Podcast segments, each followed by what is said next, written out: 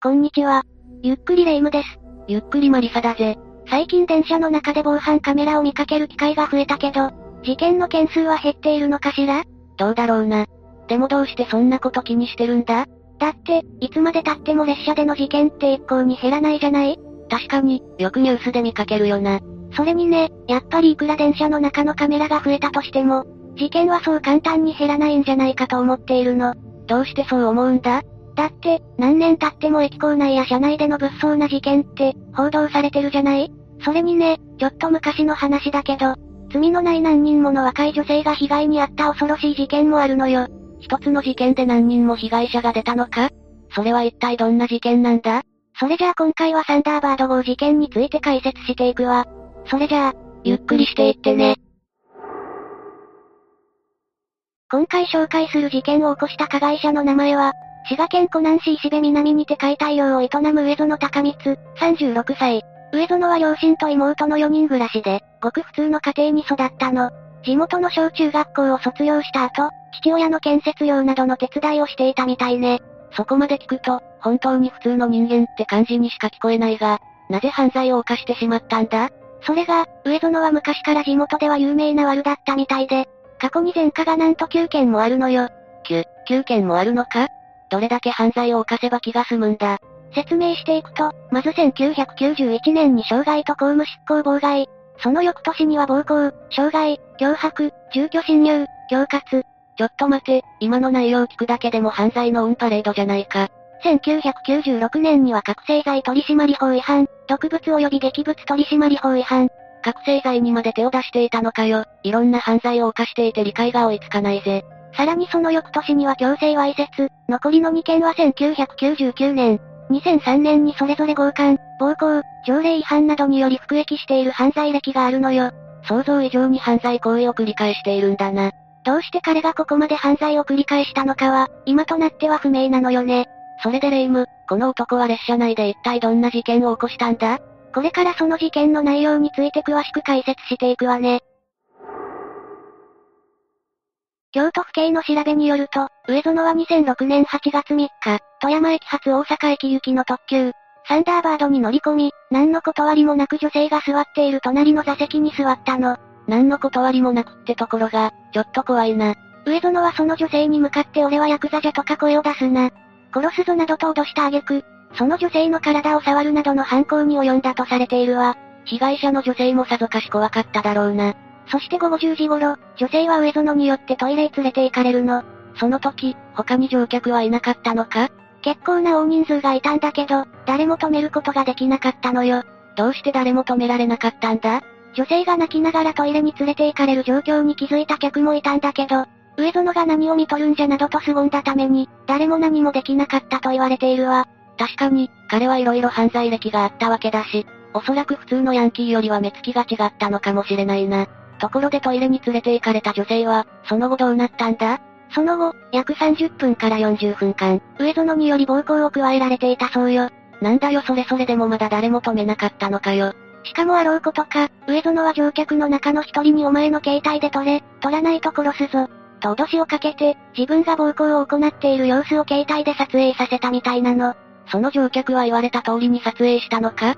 脅しもあって、恐怖を覚えたんだろうね。そうせざるを得なかったみたい。確かに、すごい剣幕で脅されたら恐怖心は強く出るかもしれないけど、その後30分以上はトイレの中にいたんだよな。その間に誰かが携帯か何かで通報するとか、駅員に報告するとかできなかったのかマリサが言いたいことはわかるわ。この騒動は当時ニュースにも取り上げられて、この男の残虐極まりない犯行も驚くべき要素なんだけど、さらに他の乗客は最後まで誰も何もしなかったってところも話題になったわね。さっきレイムはそこそこ乗客はいたと言っていたが、具体的にはどれくらいいたんだ？上園がいた車両は自由席だったんだけど、座席数は1両60弱から70席弱だったみたい。そして犯行が行われた時、40人ほどの乗客が車両内にいたそうよ。ってことは、やっぱりそこそこの混み具合だったというわけだよな。それなのに、どうして誰も助けてくれなかったんだよ。それで結局、上園はどうしたんだ？犯行後、駅に降りて逃亡してしまい、その時は確保することができなかったみたいなの。乗客の誰かが助けに入っていれば、捕まえることができたかもしれないのに。この事件に関して、当時のブログやネット掲示板では、マリサのように怒りや疑問のコメントが噴出したみたいね。そりゃそうだよな。ネットにはなんて書かれてあったんだ？コメントの内容を要約すると犯人の男も当然許せないけど、見て見ぬふりをした乗客に、呆れてしまった。自分で制止する勇気がないのなら車掌に訴える方法はあったはず。そうだよな、なぜ誰も通報すらしなかったのか。他にはどうして誰も助けてあげなかったんだろう。面と向かって助けるのは勇気がいることだし、実際自分でも尻込みすると思う。なかなかできることじゃないのもわかるけど、こっそり車掌さんを呼んであげるとかできなかったのかな。また、別の書き込みには私には考えられない。もちろん立ち向かうのは勇気がいる。でも目の前で困っている人がいるし、助ける方法はいくらでもある。車掌に警察に通報することぐらいは匿名でもできるはず。といった車掌に訴えるくらいしてあげたらどうなんだといった意見が上がったの。誰だってこの事件の内容を聞けばそういう感情を抱くだろうな。とはいえ、そういう人たちももし現場にいたら、怖くて行動できなかった可能性もあるぜ。この事件の報道を取り上げた当時の朝のニュース番組でアンケートを取ったところ、男女100人から集計した結果では、53人が車掌警察に通報するに対し、他の乗客と助けに行くと答えた人が25人だったの。怖くて何もできないとしたのは16人で、こう答えた人には女性が多かったという結果が出たようね。確かに女性だと、男性相手に助けに行くのは気が引けるけどな。それにね、このような事態になったのは、人間の本能が関係しているとも言われているのよ。それって、怖くて何もできないという心理状態か？それもあるかもしれないけど、事件当時、車両には約40人余りの乗客がいたって言ったじゃない？それだけいると、逆に誰かが助けてくれるだろうという集団心理が働くのよ。なるほどな。そんな複雑な原因があったんだな。この心理状態を傍観者効果とも言うんだけど、まさにこの時の乗客には、この心理が働いていたと思われるわ。その話を聞くと、私もその現場に居合わせた時、ちゃんと行動できるかがわからなくなってきたな。この事件に対して、ニュース番組に出演していた弁護士は、道徳の問題で、単純にそういう状況になった時にみんなで何とかしましょうよ。という教育をこれまでやっていなかったといったコメントを残していたの。でもやっぱり、人が困っていたら助けられる存在でありたいぜ。女性はその後、被害届を提出したわ。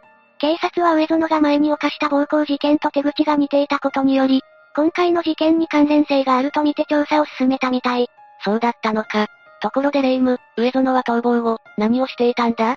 そのまま捕まったのか？それがこの男は、同年の別の日にまた同じ犯罪を犯したのよ。また同じことを繰り返したのか、被害者が増える一方じゃないか。上園は、同年12月21日午後10時半頃、今度は JR 西日本湖西線片田駅発の京都駅行きの普通電車に乗り込み、上園と同じ電車に乗り合わせた、当時27歳の女性に目をつけたわ。その女性はパート勤務をしていて、その帰りだったのかもしれないわね。もちろん彼女と上園には面識なんてなかったわ。この時は、他に乗客はいなかったのか？この時は車掌さんやその女性以外、乗客はいなかったそうなの。上園は彼女の座席から通路を挟んで隣のボックス席へ座って、ええ服着てるやんと声をかけたわ。急に話しかけられると、それだけで恐怖を感じるよな。その後、前回のサンダーバード号の時みたいに俺はヤクザやと脅しをかけるの。いやそんな脅しをかけなくても、夜に他に誰もいない電車の中で、男から急に声をかけられたら誰だって怖いだろ。そして男は女性の隣に座り逃げたら殺すぞと言い、またも同じ手口で暴行を働いたのよ。もしかして、前回の事件で味を占めたのか。今回の被害女性は京都駅で保護されて、駅員に被害を訴えているんだけど、上園の方はまたもその場から逃げ出したのよ。また逃げられたのか。この男、また次の犯行のことを考えていたんじゃないか？その通りよ。上園は京都駅で反対方向の電車に乗り換え、今度は現在のおこと温泉駅で降りたわ。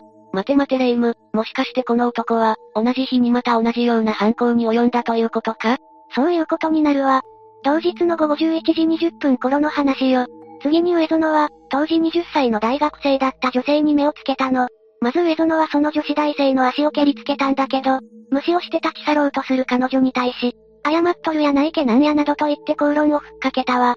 急に足を蹴られて、しかも無視しても突っかかってくるなんて恐怖しか感じないぜ。その後、上園はその女子大生を男子トイレに連れ込んで、暴行したわ。こんな男を逃がしていたら、次から次へと被害者が出てきてしまうぜ。ところで、上園が逮捕されたきっかけは何だったんだ ?8 月に起こしたサンダーバード事件に関しては、遺留品の DNA 鑑定で上園被告と一致し、警察は証拠を固めたわ。また上園は取り調べに対し、他の客から離れて座っている女性を狙ったと容疑を認めた供述をしたの。そんなにあっさり罪を認めるくらいなら、最初からするなよ。ちなみに上園が逮捕されたのは、2007年の1月17日。これは普通列車での犯行に関する逮捕で、サンダーバード号事件に関する逮捕は同年の2月13日となったわ。サンダーバード号事件の時点で取り押さえていればよかったな。サンダーバード号事件後の2件の事件は手口が似ていると警察が気づいたようで、捜査を進めていったところ、DNA 鑑定を行った。事件現場の遺留物の DNA と上園のものが一致したそうなの。それをもって、4月21日に再逮捕されることになったわ。こんな短期間に3人もの被害者を出していたんだな。これだけ聞くと、この男はもっと余罪がありそうな気がするんだが、他にはもう何も罪はないのか？マリサは勘が鋭いわね。この男には同じような余罪があったのよ。上園は被害者の年齢や犯行日時は曖昧で詳しく、知られていないんだけど、当時17歳か18歳くらいの女性の後をつけていたの。高校生の可能性もあるってことだよな。多分その可能性もあるわね。上園はその女性が家に入る一瞬を狙って、部屋の中まで押し入ろうとしたという事件も起こしているの。怖すぎるだろ。それで、同じように暴行したのか？同居人がいれば避けたみたいだけど、誰もいなければ同じような手口で暴行を行っていたそうね。よくそこまで犯罪を犯す体力があるぜ。今回解説した事件と同じような目にあった被害者はもっと多くいたと推測されるわね。その家に押し入られた被害者は警察には届け出なかったのか？それが、発生したのが閉鎖的な地域だったことが関係していて、事件の被害者たちは誰にも訴えられずにいたそうなの。そうなると、なかなか表沙汰にはなりにくくなってしまうな。他にもわいせつ事件が起きている中、通報できないでいる人がいると思うと耐えられるものじゃないな。今回の事件、かなりの前科持ちという立場で、さらに多くの被害女性を出したわ。その上悪質極まりないということで、判決を下ろす裁判でも、検察側も決して甘い考えは見せなかったのよ。当然、それなりの重い罰は受けるんだよな。検察側が求刑したのは懲役25年、殺人を犯した場合と同程度か、それ以上の重い罰を求刑したの。かなり異例の判断だな。この男が犯した罪は重すぎるぐらいだが。まあこれくらいの罰を受けさせないと、この男はまたやるだろうからね。ただ、一方の弁護側の方は犯行を繰り返した原因が上園には他にあると主張するの。どんな原因があると言うんだ？上園には16歳の頃、交通事故の経験があって、その時の脳挫傷の影響で後遺症が残ったみたいなのよ。その後遺症と今回の事件、何の関係があるんだ？それが、脳に障害が残り性衝動を抑えられなくなるといった症状が残ったらしいの。それは本当なのか？それは本当らしくて、弁護側は上場借用の余地を求めたわ。それでその要求は認められたのか？裁判所は弁護側の要求を考慮し、休刑の25年よりは軽い罪になったけど、それでも罪状にしては重い罪の懲役18年の判決を下したわ。18年でもそこそこ重いが、脳にできた障害はそこまで影響するんだな。上園にできた障害は高次脳機能障害というものなんだけど、この障害を持つと、感情をコントロールできなくなる社会的行動障害を引き起こすこともあるらしいわ。そうだったのか、知らなかったぜ。治療はできないのか？治療を行っても完治率は100%にはならないらしくて、これはどれだけ時間が経ってもずっと残るみたいなの。そんな重い障害があったんだな。脳の障害に関しては仕方ないけど、だからといって犯罪を犯して良いことにはならないわよね。今回の判決は、客観的に見れば妥当だったと思うわ。まあそうだな。当然この刑罰は確定したんだよな。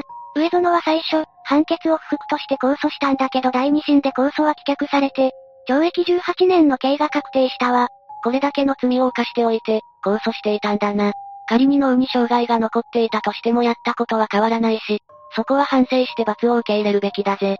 今回の話を聞いていて思ったんだけど、人間の集団心理に関しては日本だけの話じゃないと思うぜ。確かにアメリカのニューヨークでも、夜中に女性が襲われたという事件も起こっているみたいね。その時も女性が大声で叫んだにもかかわらず、近所の住民はほぼ誰も通報しなかったとのことよ。ということは、やっぱりどの国でも集団心理は確実に起こりうるというわけか。そこは人間の残念なところだぜ。そうね。それにニューヨークは東京よりも物騒な事件が多いから、犯罪被害に遭わないためにも、もっと注意しないといけないわね。日本においても言えることだな。というか、地球上の人類全体に言えることだぜ。私たちはいざという時に動けるようにしておきましょうね。というわけで今回はサンダーバード号事件について解説したわ。それじゃあ、次回もゆっくりしていってね。